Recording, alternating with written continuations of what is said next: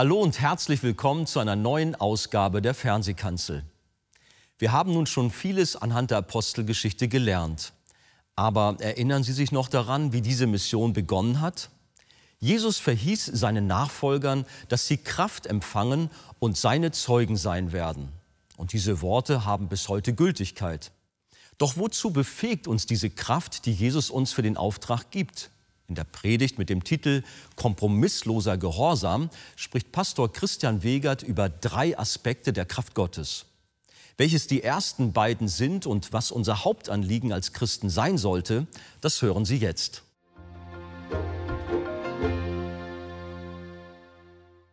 Wir sind hier in der Arche in einer Predigtserie aus der Apostelgeschichte und wir machen heute Fortsetzung und wenn ihr mögt, dann steht doch gerne einmal mit mir auf und wer eine Bibel dabei hat, der darf Apostelgeschichte Kapitel 5 aufschlagen. Wir lesen zunächst mal die Verse 12 bis 16 und ich werde dann im Zuge der Predigt durch das Kapitel hindurchgehen und immer wieder abschnittsweise Texte vorlesen. Aber zum Einstieg Apostelgeschichte Kapitel 5 ab Vers 12 bis 16. Durch die Hände der Apostel aber geschahen viele Zeichen und Wunder unter dem Volk. Und sie waren alle einmütig beisammen in der Halle Salomos. Von den übrigen aber wagte keiner, sich ihnen anzuschließen. Doch das Volk schätzte sie hoch. Und immer mehr wurden hinzugetan, die an den Herrn glaubten. Eine Menge von Männern und Frauen sodass man die Kranken auf die Gassen hinaustrug und sie auf Betten und Bahren legte, damit, wenn Petrus käme, auch nur sein Schatten auf einen von ihnen fiele. Es kamen aber auch viele aus den umliegenden Städten in Jerusalem zusammen und brachten Kranke und von unreinen Geistern geplagte, die alle geheilt wurden. Amen. Nehmt doch gerne Platz. Das ist ein Auszug aus der Geschichte der ersten Gemeinde. Nachdem Jesus in den Himmel gefahren war, kam Pfingsten, der Heilige Geist fiel auf die Gläubigen und aus diesem Ereignis heraus predigte Petrus und es entstand eine Gemeinde. In den Texten unmittelbar davor sind Ananias und Sapphira gestorben. Eine Furcht kam über die Gläubigen. Sie wurden mit der Heiligkeit Gottes konfrontiert. Und jetzt hier in Vers 12 und folgende lesen wir, wie Gott übernatürlich wirkte unter den ersten Gläubigen damals in Jerusalem. Durch die Hände der Apostel wurden die Kranken gesund und wir haben gelesen, dass allein der Schatten von Petrus ausreichte, um Besessene freizumachen und Kranke gesund zu machen.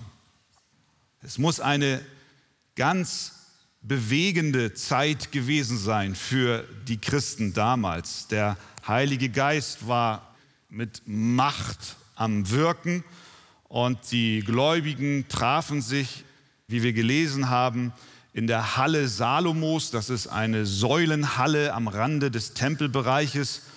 Und sie hörten dort die Predigten und die Lehren der Apostel. Und was sie dort erlebten als Christen, war das, was Jesus ihnen schon vorhergesagt hatte. Denn bevor Jesus in den Himmel ging, hat er in Apostelgeschichte Kapitel 1, Vers 8 den Jüngern eine Verheißung gegeben. er hat ihnen gesagt, ihr werdet Kraft empfangen, wenn der Heilige Geist auf euch gekommen ist und ihr werdet meine Zeugen sein in Jerusalem und in ganz Judäa und Samaria und bis an das Ende der Erde. Und so kam es. Sie empfingen Kraft.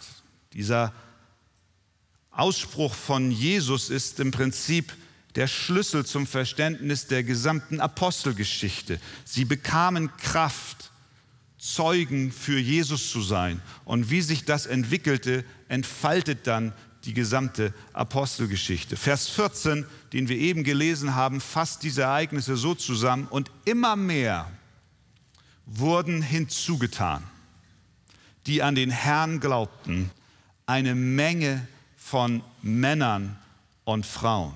Die Gemeinde wuchs. Aus einer kleinen Schar wurden Tag für Tag mehr. Tausende bekehrten sich. Es entstand eine ganz neue Bewegung. Und diese Verheißung, die Jesus damals den Aposteln gab, die gilt auch uns heute noch. Der Auftrag, den Jesus den Aposteln gab, hat sich nicht geändert. Ihr werdet Kraft empfangen und ihr werdet meine Zeugen sein. Die Mission ist noch nicht beendet. Sie wird erst beendet sein, wenn Jesus wiederkommt.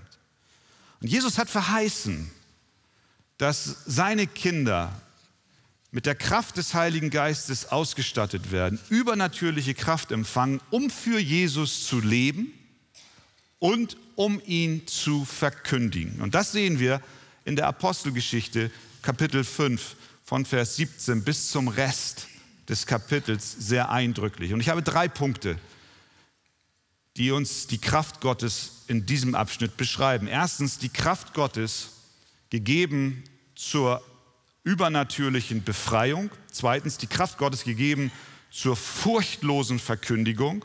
Und drittens die Kraft Gottes gegeben zum freudigen Ausharren.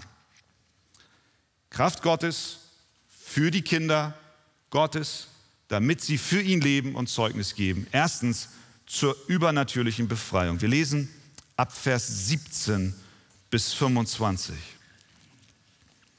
Es erhob sich aber der hohe Priester und sein ganzer Anhang, nämlich die Richtung der Sadduzäer. Sie waren voll Eifersucht und legten ihre Hände an die Apostel und brachten sie in öffentlichen Gewahrsam. Aber ein Engel des Herrn öffnete in der Nacht die Türen des Gefängnisses führte sie hinaus und sprach, geht hin, tretet auf und redet im Tempel zum Volk alle Worte dieses Lebens. Als sie das hörten, gingen sie früh morgens in den Tempel und lehrten. Es kam aber der hohe Priester und sein Anhang, und sie riefen den Hohen Rat und alle Ältesten der Kinder Israels zusammen und sandten in das Gefängnis, um sie herbringen zu lassen. Als aber die Diener hinkamen, fanden sie jene nicht im Gefängnis. Da kehrten sie zurück, meldeten es und sprachen, das Gefängnis fanden wir zwar mit aller Sorgfalt verschlossen und die Wächter außen vor den Türen stehen, als wir aber öffneten, fanden wir niemanden darin. Als aber der hohe Priester und der Tempelhauptmann und die obersten Priester diese Worte hörten, gerieten sie ihretwegen in Verlegenheit, was daraus werden sollte. Da kam jemand und meldete ihnen und sprach, siehe, die Männer, die ihr ins Gefängnis gebracht habt, stehen im Tempel und lehren das Volk. Mit zunehmendem Wachstum der Gemeinde stellte sich auch ein zunehmender Widerstand ein. Schon in Kapitel 4 haben wir Petrus und Johannes gesehen, wie sie festgenommen wurden. Einige Wochen vorher waren es die Priester und der Hauptmann des Tempels, die aufgebracht zu Petrus und Johannes kamen und sie dann ins Gefängnis warfen. Und nun lesen wir, dass dieselben Menschen nicht nur aufgebracht waren, sondern in Vers 17, sie waren voller Eifersucht. Sie sahen, was dort vor sich ging und sie hatten Angst um ihre Position im Volk. Sie standen auf der sozialen Leiter, auf der obersten Sprosse und nun kam diese Apostelbewegung, diese Bewegung von diesem Jesus und sie nahm immer mehr an Zahl zu und sie bekamen Angst. Sie waren eifersüchtig, sie fürchteten um ihren Einfluss, sie konnten und wollten nicht daneben stehen und tatenlos zusehen, wie ihnen ihre Macht entrissen wird, also mussten sie handeln. Und ihre Motivation war, wie Vers 17 sagt, Eifersucht. Also warfen sie die Apostel ins Gefängnis.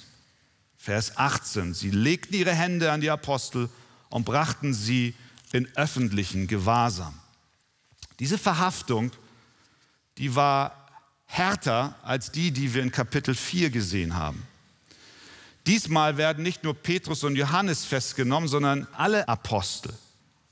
Es war eine Gruppenverhaftung, ein Zeichen der zunehmenden Verfolgung. Aber hier, und noch viel offensichtlicher als in Kapitel 4, wird Gottes Kraft wirksam. Wir erinnern uns, Jesus hat gesagt, ihr werdet Kraft empfangen und ihr werdet meine Zeugen sein. Und Apostelgeschichte ab Kapitel 1, Vers 8 ist die Erklärung dessen, was Jesus verheißen hat. Und hier wird genau das wirksam, was Jesus versprochen hat. Ein Engel kommt zu den Aposteln und öffnet die Gefängnistür in der Nacht. Muss spannend gewesen sein. Kommt ein Engel und öffnet die Tür. Und irgendwie schafft es dieser Engel, diese Apostel hinter den Rücken der Wächter hinauszubringen. Denn da standen welche vor der Tür und haben die Zelle bewacht. Der Engel führt sie heraus. Was lernen wir daraus? Wir sehen, dass Gott manchmal machtvoll eingreift. Wenn seine Kinder verfolgt werden, bedrängt werden, leiden aufgrund ihres Glaubens. Denn sie waren dort im Gefängnis, weil sie den Namen Jesus Christus verkündigt haben.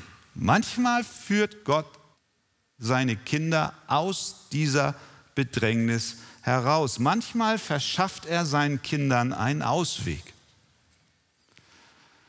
Manchmal verschafft er ihnen ein Entkommen. Das tat er bei den Aposteln in diesem Fall und das tut er auch heute noch. Er setzt Zeichen seiner Kraft.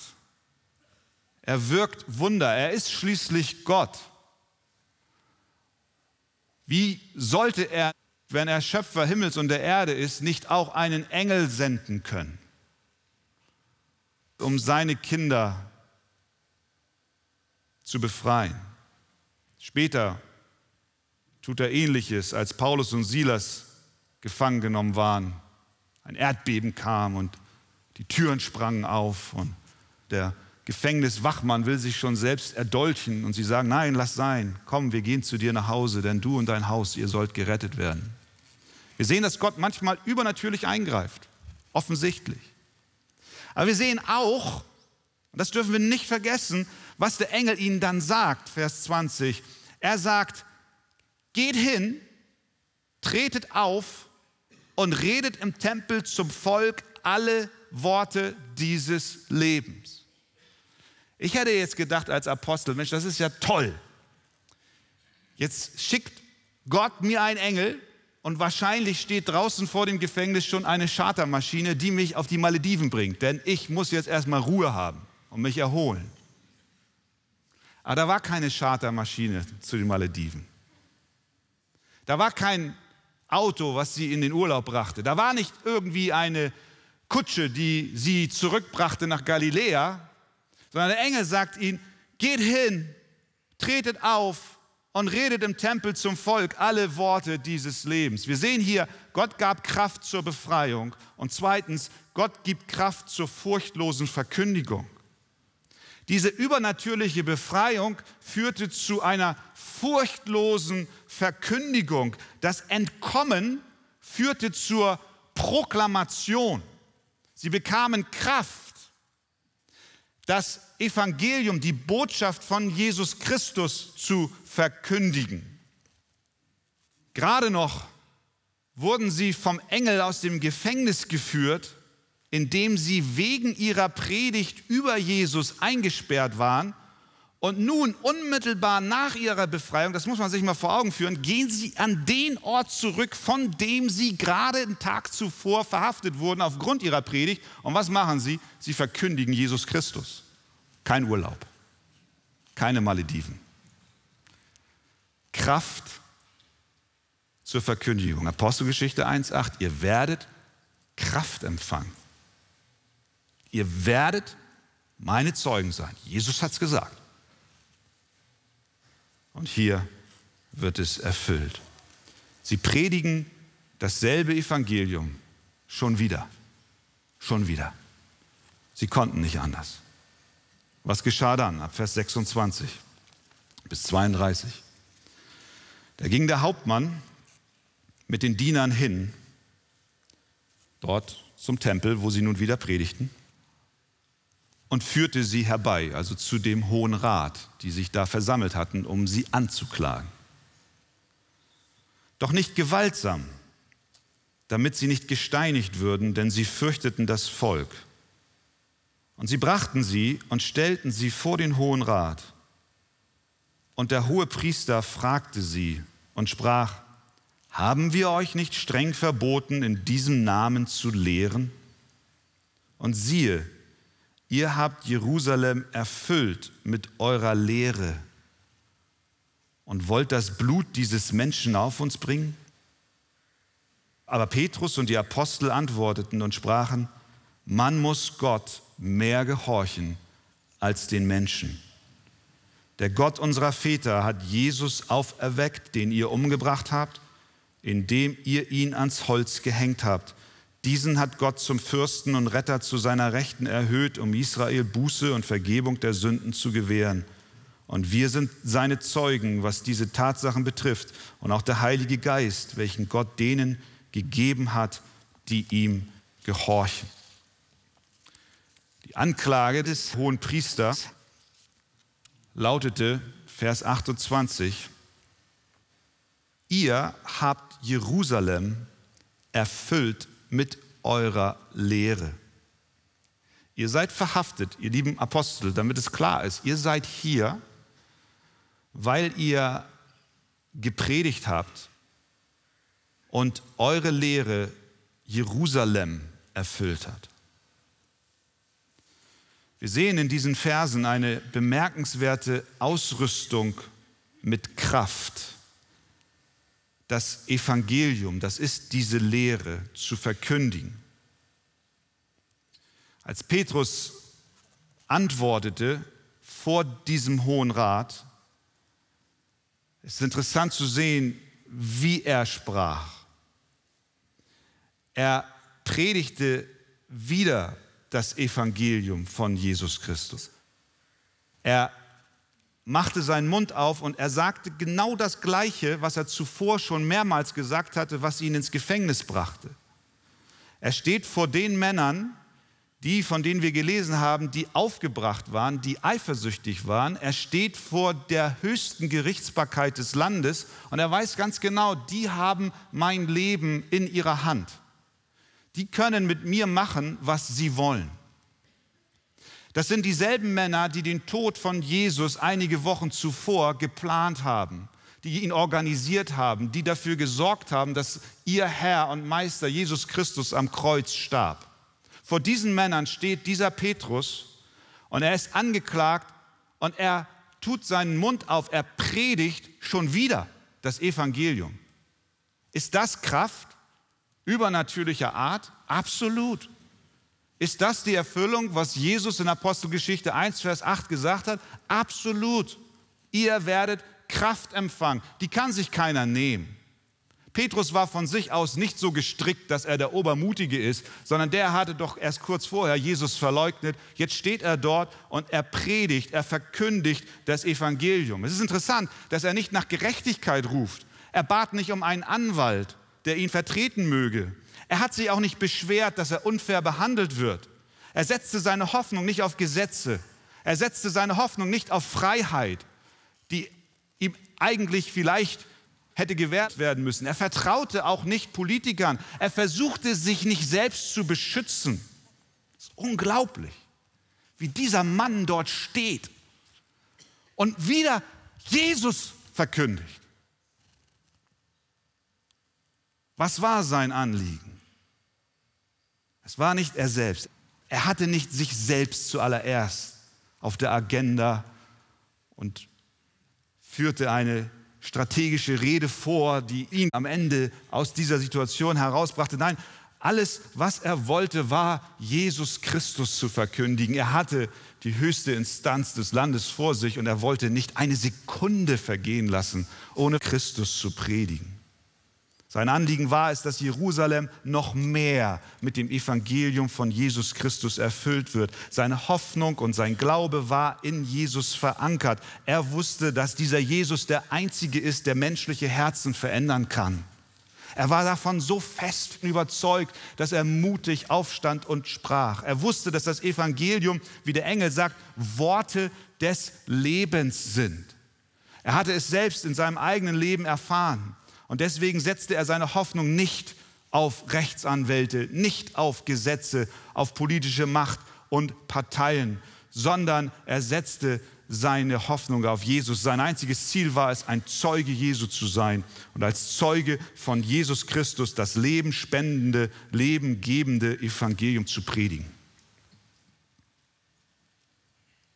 Stellt sich die Frage für dich, für mich, was motiviert uns in unserem Leben? Was treibt uns an? Was ist unser Anliegen? Wo investieren wir unsere Kraft? Welche Ziele verfolgen wir? Was steht bei uns auf der Agenda ganz oben in Zeiten von politischem Umbruch? Was ist deine Sorge? Was treibt dich am meisten um? Was ist meine Sorge? Wofür setzen wir uns ein? Wenn du an Jesus Christus glaubst, dann bist du ein Christ, der vom Heiligen Geist erfüllt ist. Und aus dieser Kraft heraus sollten wir ganz oben auf unsere Agenda setzen, Jesus Christus, die Hoffnung dieser Welt. In einer Welt, die verloren ist, sollte unser erstes Anliegen sein, diesen Jesus zu predigen, weil er ist das Heilmittel für zerbrochene Seelen. Er ist der Einzige, der Menschen aus der Dunkelheit ins Licht führen kann. Er ist der Einzige, der das, was alles schief läuft in dieser Welt, und wir sind uns einig, viel läuft schief. Er ist der Einzige, der es wieder rückgängig und heil machen kann. Er ist der, der Menschen wieder neu machen kann. Er ist der, der Leben spendet. Wir wissen, dass das Evangelium die Kraft Gottes zur Rettung ist. Paulus hat es so gesagt, ich schäme mich des Evangeliums von Christus nicht, denn es ist Gottes Kraft zur Errettung für jeden, der glaubt. Nicht nur Jerusalem, Hamburg, Deutschland, Europa muss wieder neu mit diesem Evangelium erfüllt werden.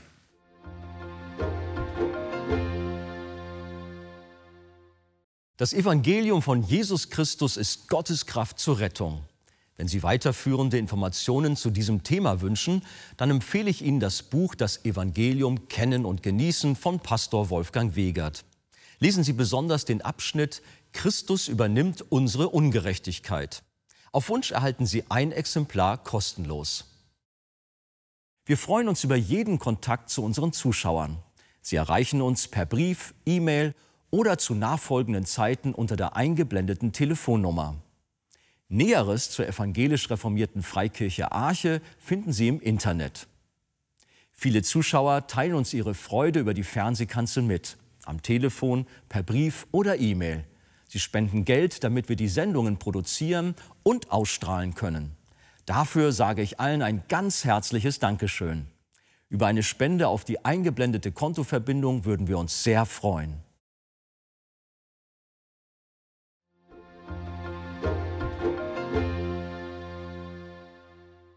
Liebe Zuschauer, wie Sie wissen, ist die Arche weltweit auf verschiedenen Missionsfeldern tätig und hilft Menschen in Not nachhaltig und effektiv. Besonders auch Kindern, die unter Armut, Krankheit, Bildungsmangel und Obdachlosigkeit leiden. Helfen auch Sie mit, diesen Kindern zu Weihnachten eine große Freude zu machen und unterstützen Sie unsere Aktion Hoffnung für Kinder. Einen Einblick in diese Arbeit gibt Ihnen der folgende Kurzfilm. Mit Ihrer Spende machen Sie diese wichtige Hilfe möglich. Wir sagen Ihnen herzlichen Dank.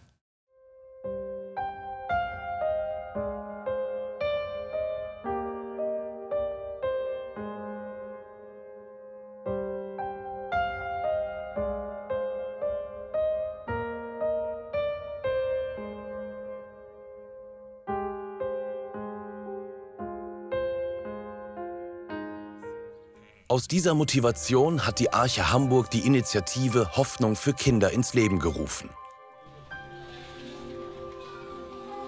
Sie ist eine jährlich zu Weihnachten wiederkehrende Paketaktion zugunsten notleidender Kinder auf den Missionsfeldern der Arche. Wie zum Beispiel Myanmar, Indien, Ukraine, Russland, Afrika und Brasilien.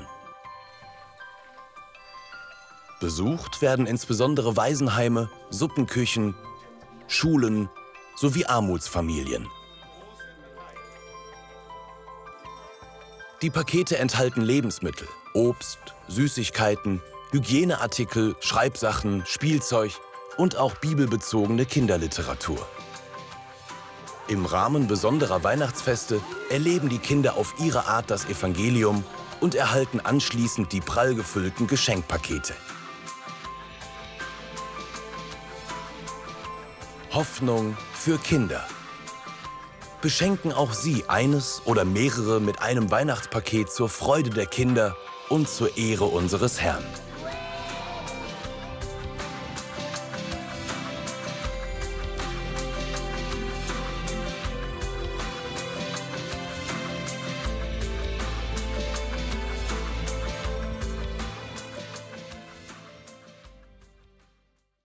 In der guten Nachricht von Jesus Christus liegt die Kraft zu unserer Rettung.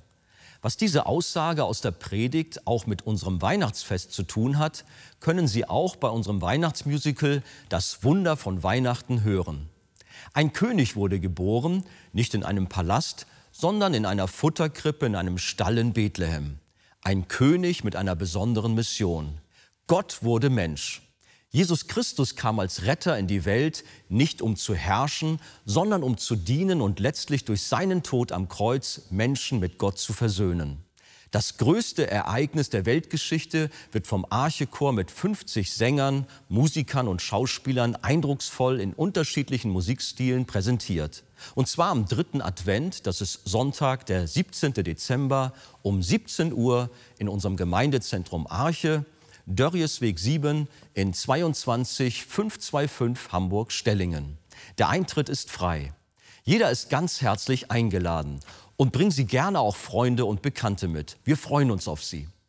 Für heute verabschiede ich mich. Tschüss, bis zum nächsten Mal.